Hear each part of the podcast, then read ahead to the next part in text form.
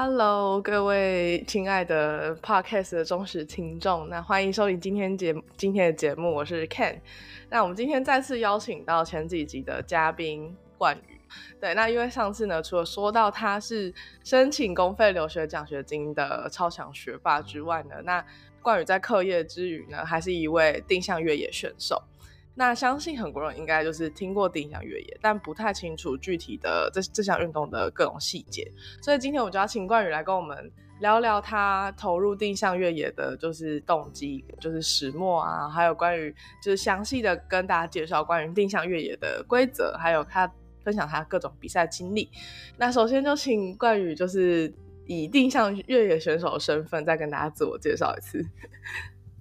呃，那呃，手 好强呃，就是其实已经已经算是哦，我就是从开始练定向乐已经大概有十三年左右，嗯，对，然后就是蛮长一段时间，就是也有很多去国外比赛的经历啦，然后就有发生很多很好玩的事情，跟大家可以聊聊的。哇，这，听起来非常让令令人心动，然后觉得很佩服，我自己个人很佩服。好，那因为你刚刚说你练了就是真真正的十三年嘛，那我觉得第一个问题我还是比较想先问说，那当初是什么原因让你接触到定向？那对，然后以及让你全心投入这项运动的契机？嗯，我第一次接触定向的时候是在我国中的时候，嗯，然后那时候是在那之前是我小学的时候是。我我爸爸会常带我去参加就是铁人三项的比赛，然后因为上国中就是课业会需要花更多的时间，然后因为铁人三项要练三项就很花时间，嗯，所以后来就有点想说，嗯，那那有点就是不想要再练铁人三项了。然后后来有一次就是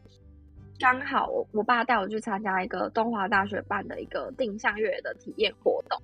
然后后来完了之后就觉得哎很有趣，然后我就跟我爸讲，他后来就会。帮我找一些就是在其他县市的比赛的，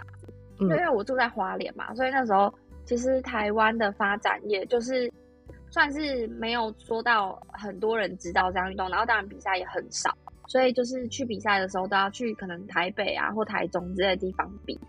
然后我们从花莲过去嘛，就是每次要跑很远，然后又坐火车就是绕一大圈这样，所以我就觉得不可以乱比，就是我不不想浪费我爸的时间跟钱。所以就很认真，然后后来就是因为住在花莲，也没有什么资源，都完全花莲完全没有人知道定向，除了东华大学那边以外，就没有人知道，也没有人会办比赛这样。对，然后后来是上大学，然后我去了台北之后，就是台北就就是有很多资源，就有一些俱乐部啊会办训练啊，然后有集训啊之类的。然后后来就大一那一年就正式入选国家队，然后。那一年后来就有去香港比赛啦，然后就是呃那次是比亚洲青少年锦标赛，然后那次第一次出国比赛，然后拿第六名。后来就是有在，我觉得那次因为是青少年比赛，然后就是其实也很懵，就是也搞不太清楚状况，反正就是教练说什么就做什么，然后就比，嗯，然后后来回来才就是。接触到更多比较正规的训练，然后有出国自己去异地训练啊，然后参加很多大大小小比赛，然后才慢慢就是越来越像一个真真正的定向越野选手。就其实前期都是属于有一点就是一半一半的状态这样子，就有点懵到这样。嗯，了解。我记得你就是你刚刚说，就是有接触定向越野，然后觉得很有趣。因为像就是我跟冠宇呢，算是我们是硕班同学。然后那时候，因为他是一个非常有名的定向越野选手呢，然后那时候我们其中一堂课，老师就请冠宇，呃，他就是规划了一个小型的定向越越野的游戏，然后在台大校园里面就设了好几个点，然后就让我们自己去跑，然后我就觉得很有趣。对，所以下一个问题。想要问你，就是大家应该就是要开始已经有点好奇定向越野到底是什么运动了，要请你就是详细的介绍一下。我怕我这外行人就是乱乱讲的讲不清楚。好好好。其实现在呃，就是定向越野在台湾大概是二十多年了，这样发展二十多年，就其实，在亚洲台湾算是也不算是很晚，就是算中间吧，因为还有更晚的。那就是我自己观察，在很久以前，就是我可能跟别人讲说，哎，我是练定向越的，然后没没有人知道什么定向越，什么是定向越，野是开越野车吗之类的。然后到 但是到最近，这可能这一两三年，就是越来越多人说，哎，我知道，我听过，我听过，就是要拿一张地图嘛，然后他们大概就会了解到这，然后就没有再知道后面。不过他们就是已经听过，所以就是感觉，哎，推广有成啦。对，嗯嗯嗯，好，那趁机来来推广一下。介绍一下，嗯，对对对，好，那我介绍一下，就是呃，其实有有人会说定向越野它是一个算叫做智者的运动，就俗称呐，因为它就是同时要考验你的智力跟体力，就是简单来说，呃，就像其他人理解的一样，就是我们比赛的时候会需要拿一张地图，然后我们要去寻找那个地图上面有标记的点。然后接着就是用最快的速度去把它全部找到，然后但是是要照着顺序找，这样，所以就是你结束的时候会记录你的时间嘛，然后就是你顺序都对，然后没有没有漏的话，就是时间越用时越少的人就赢，这样，嗯，是这样，规则蛮简单的。问题，我有问个问题，那他你如果跑到一个点的时候，他你要怎么他要怎么知道你你有跑到那个点？哦，就是我们会拿那个。电子感应系统就是呃，他们就是裁判会先事先在那个标记的点那边先布那个旗子，然后旗子上面会有一个感应器。那选手身上也会带一个另外一个感应器。那你跑过去的时候，就会拿你手上的感应器感应那个旗子那边的感应器，然后它就会记录你去那那边的时间。然后每一个点这样记录之后，回去就会知道你完成的总时间。所以就非常精确的会知道你去了哪些点，然后有没有去错都知道，非常清楚这样子。哦，哇，好好厉害哦，好非感觉是非常对啊，真的是很有点很高科技高科技的一个游戏，对。对。那我有个问题，就是呢，因为他是要看地图嘛，那是不是路痴其实会有点困难？就是路，就是他可能没有办法进行这个活动。好，这样问好像很失礼。其实其实是这样子，就是我觉得，嗯，有些人会觉得说路痴是不是就没办法进行？但我觉得是因为路痴这个是可以后天改变的，就是你可以经过一些练习之后，你会越来越知道怎么样去就是抓那个方向感这样子。我我自己觉得是有救的哦，不是完全路痴就是没救，就是你你可能可以试试来体验看看定向，因为你可能一开始会有点。挫折，但是你可能会慢慢找到诀窍，然后就会改善你的路痴的症状。这样，因为我自己哦，参加一项运动还可以改善路痴，很棒哎！应该要鼓励大家，这个是你们推销的一个。可以，嗯，而且它可以防老年痴呆，就是因为在国外，在那个北欧，他们都是呃，算是一个全民的运动，就是连那种。他们会办那种很大型、很大型的比赛，然后就是他会分很多很多年龄的组别，然后就可能你会看到全家人，就是阿公阿妈，然后爸爸妈妈、小孩、小小孩，全部一家大小一起出来，然后他们会报名自己就是适合自己年龄的那个难度的组别，然后就全家人一起就是去参加比赛，然后就因为在大自然嘛，然后就会上面去野餐，然后就很开心，就是一个休闲活动这样。然后那个老人家他们就是。会他们的组别的那个难度就比较低嘛，然后他们就会呃可能会会拿那个比较大张的地图，然后可能用放大镜看，但是他们就玩的很开心，就是一个休闲活动，不要把它想的太困难这样。它可以就是很休闲，也可以很竞技啊 这样。对对对对，而且我可以顺便讲一下，就是在那个我不知道大家知不知道，在二零二五年的时候，双北会办那个世界壮年运动会，就是。因为是壮年嘛，所以他他是参赛资格是三十五岁以上，三十或三十五要看项目。然后就是这一次台湾就有选办定向越野这样，所以就是嗯，就会很鼓励那个就是长者去参加，就是把不要把它当做是一个很有压力的体育比赛，就是当做去玩去体验这样，就就很开心。对，所以其实是哦，没有压力，错哎，对，嗯嗯嗯嗯，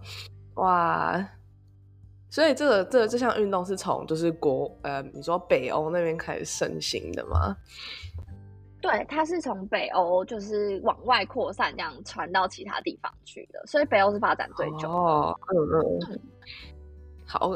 那你你会你会知道说为什么是从他那边看，就是有点像是是因为他们那边地形就是可能比较多很多特特殊的地形，所以让定向越野可以就是发展比较好吗？还是没有，只是单纯好奇？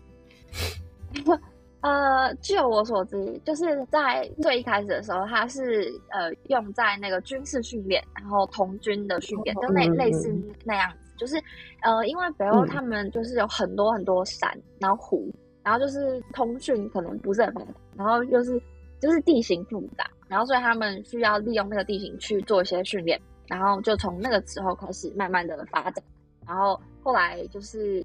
又传到亚洲，然后其他地方这样子。哦，了解哇，原来是这样，感觉非常的对，这运动真的是非常有趣。我今我今天就是第一次听到定向越野的历史。对对对，嗯，好，那就是定向越野，就是应该说想要问你平常就是关于定向越野的话，你你是怎么去进行训练的？因为我想说，因为你刚刚除问。你刚刚有提到说，除了可能你要训练你的反应能力，然后你还要一定在身体上，身体上你一定要还要再做训练嘛？那你可以跟大家稍微讲一下你平常是怎么就是进行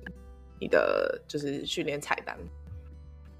哦，好，就是训练的部分，其实主要会分成一个是体能，一个是技术。那体能就是众所周知，就是最主要就是跑步。那跑步的训练的话，就会其实像一般那种中长跑的田径选手那样，就是我们需要跑间歇训练的课表，然后呃，我们会再搭配一些就是重量训练，因为我们比赛的地形就是很多变，就是会有些在山里面越野跑这样，然后越野跑的话就会需要有一点肌力，就不能太瘦，然后就是很没力量是会跑不起来，因为爬坡什么的还是需要一点力量。那呃，除了这个之外，技术训练的话，就是要多多跑图，然后多参加比赛，累积经验这样子。嗯，然后最重要就是比赛之后，呃，要检讨自己的问题，就是我们会带那种 GPS 手表，然后你会知道你跑的路线，然后或者是你回来说你要画你跑的路线，然后就是我们会检讨说，哎，今天跑的时候有没有哪边路线选择没有选好啦什么的。然后就会呃跟其他人去讨论啊，然后就是看说，哎，怎么样选路线会更好，就是检讨是很重要的。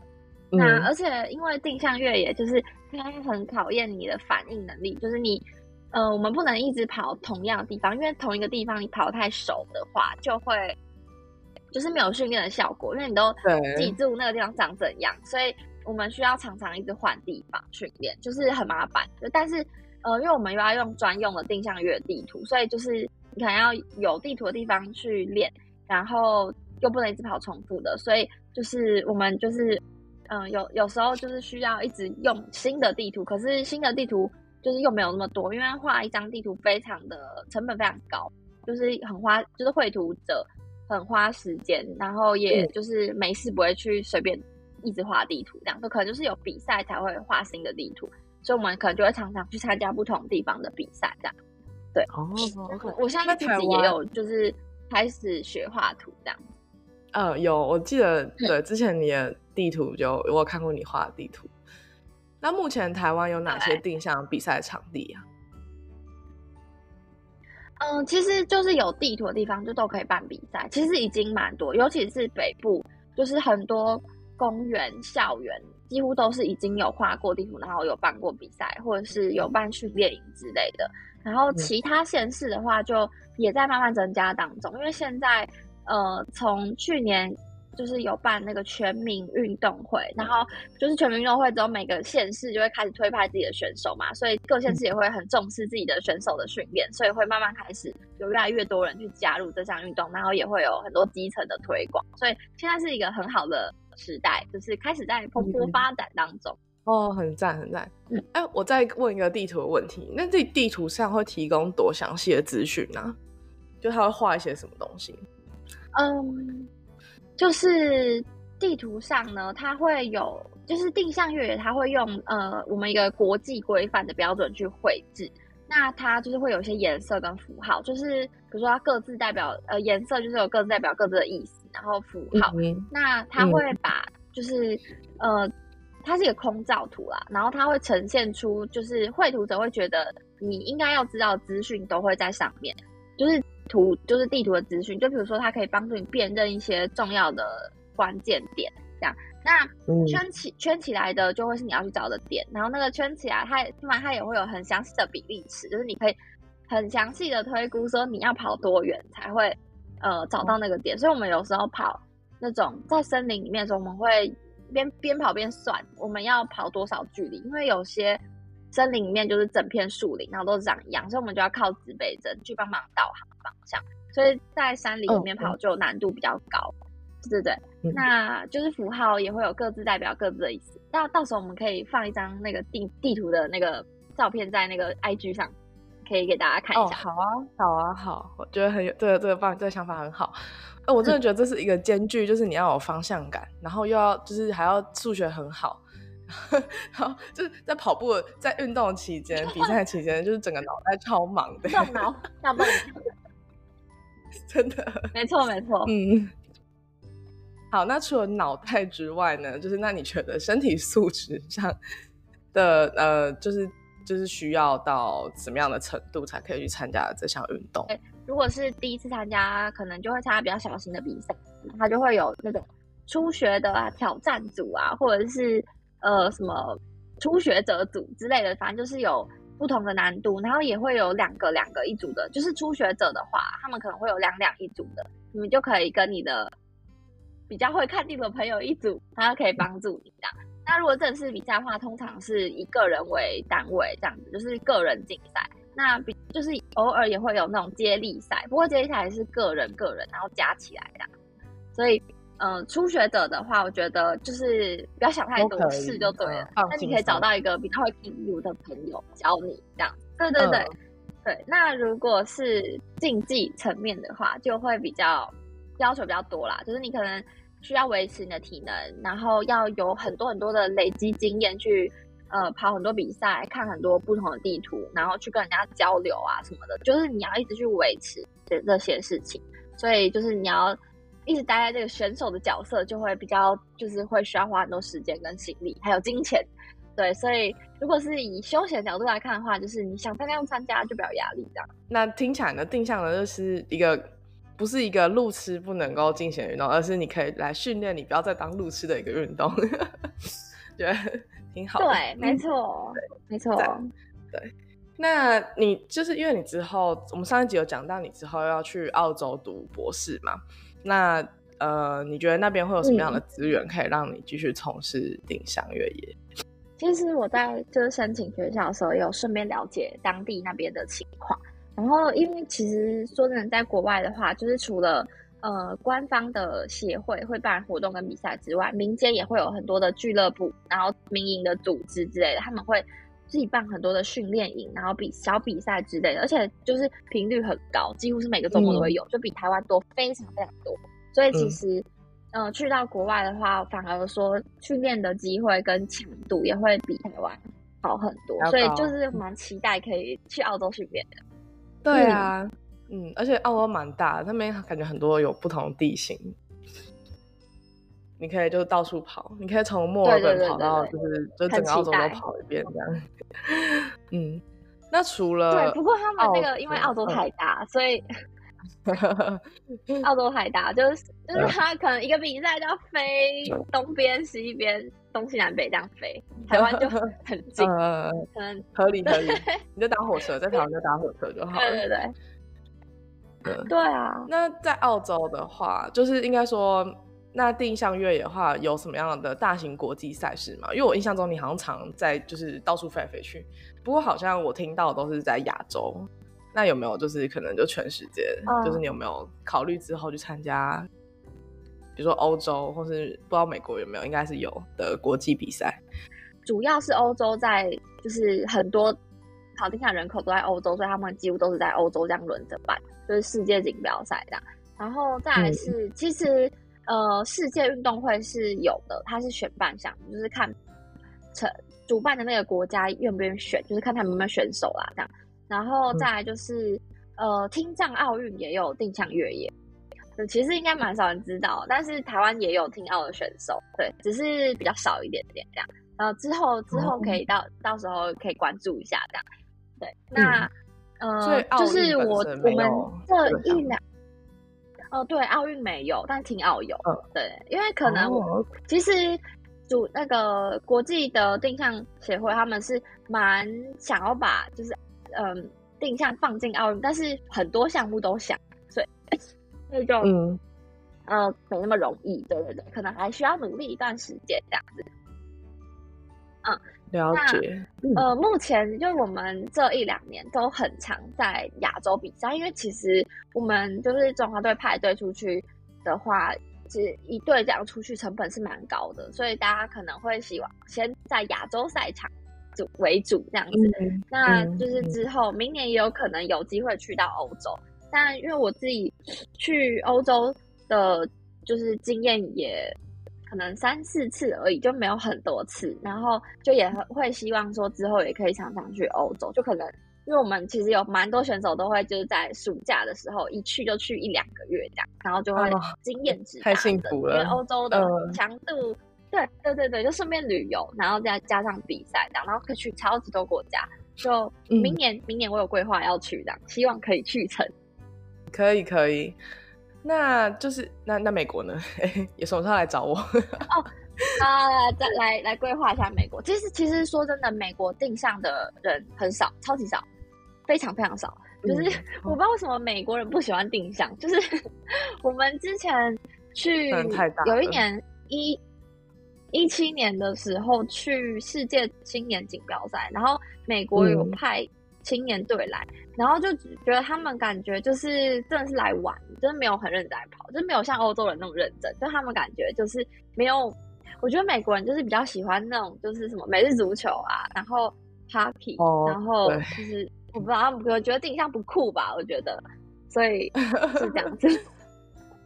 可能美国还是有比赛的，只是比较少。嗯，因为我想说，就是你们在比赛的时候，是不是你们的？就是不会有观众，因为你就是要进去前山里面这样到处跑，他们可能就是觉得这个比赛，然后他们看不到比赛实际过程嘛？还是其实应该是会有空拍机的？就如果大大一点的比赛，嗯，应该是说它不太，它不是一个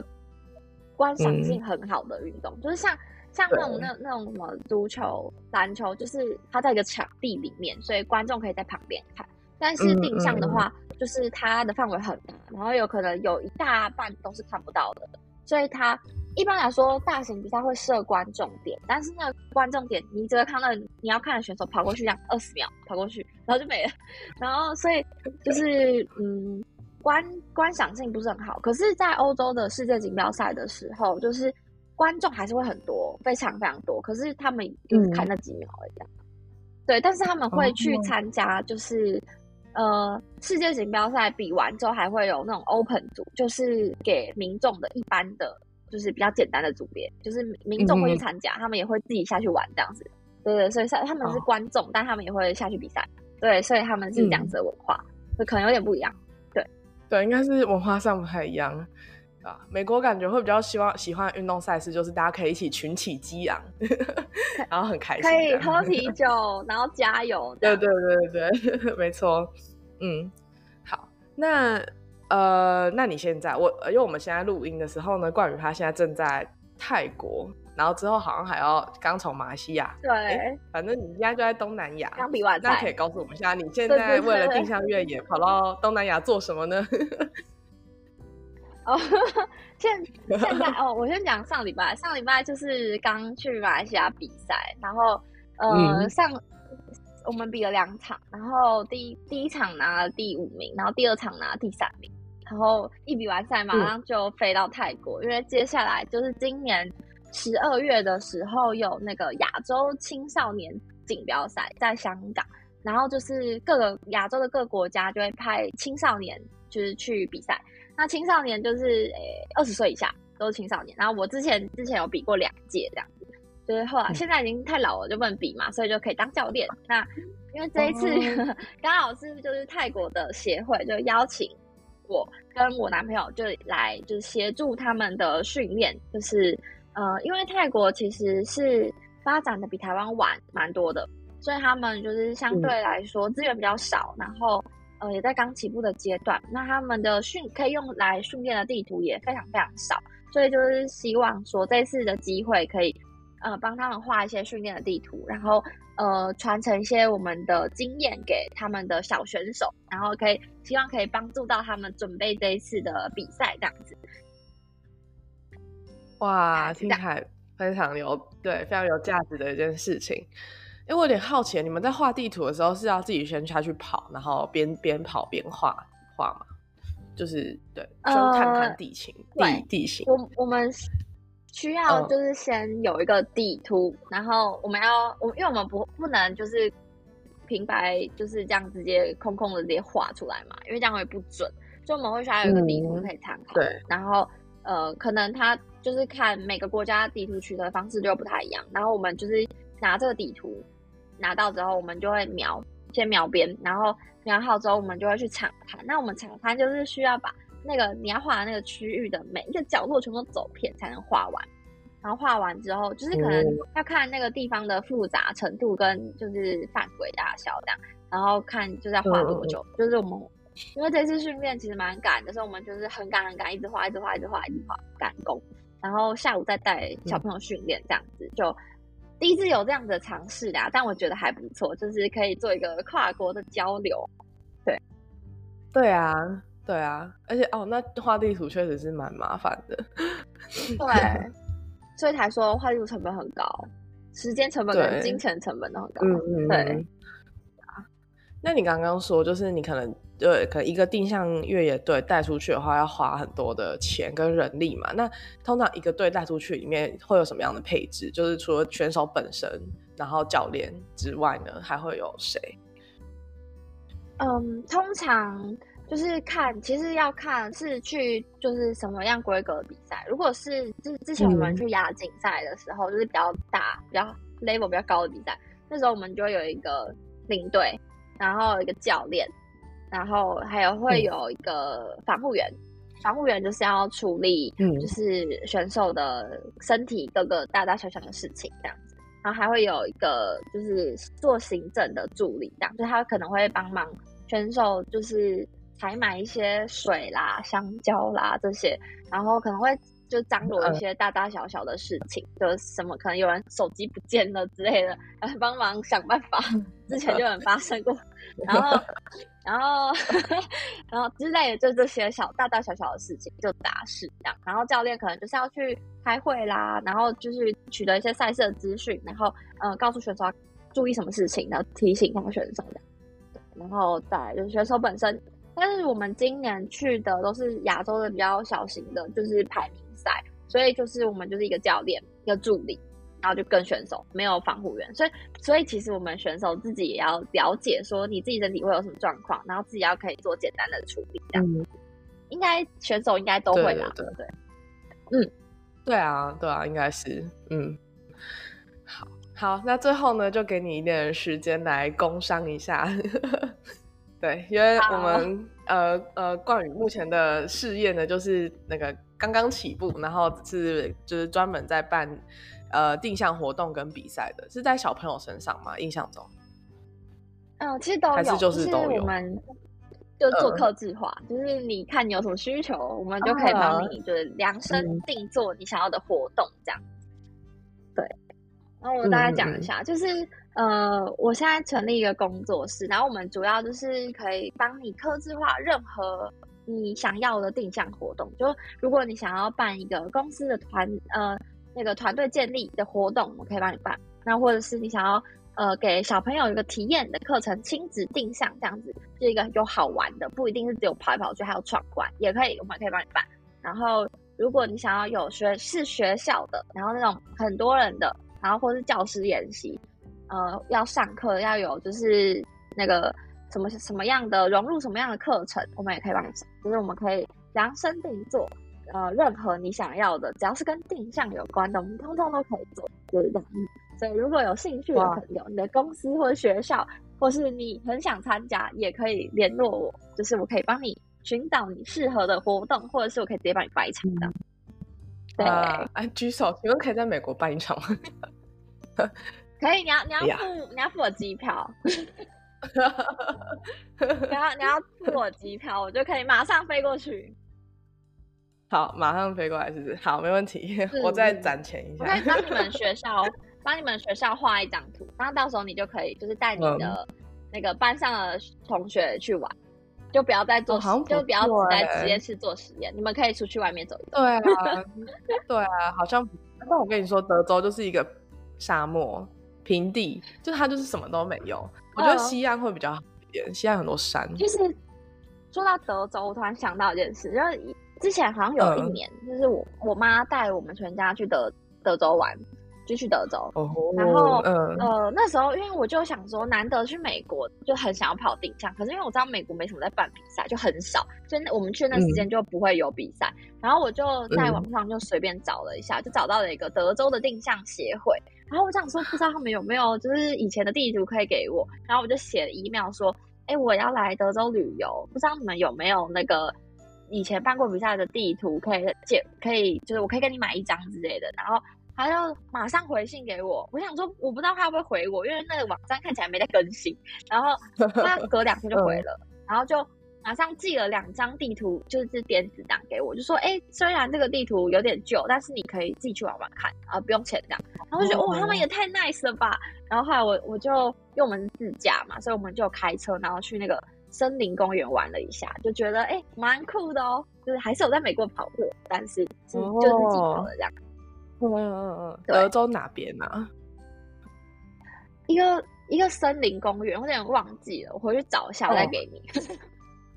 那应该有点远，就可能不在城市，就可能没有离没有离可能有点远哦，可能不在你的附近。对 对对，好。哎，好酷！我有点好奇，那等等下录音完，我就来找一下这个德州的定向越野协会嘛。对对对，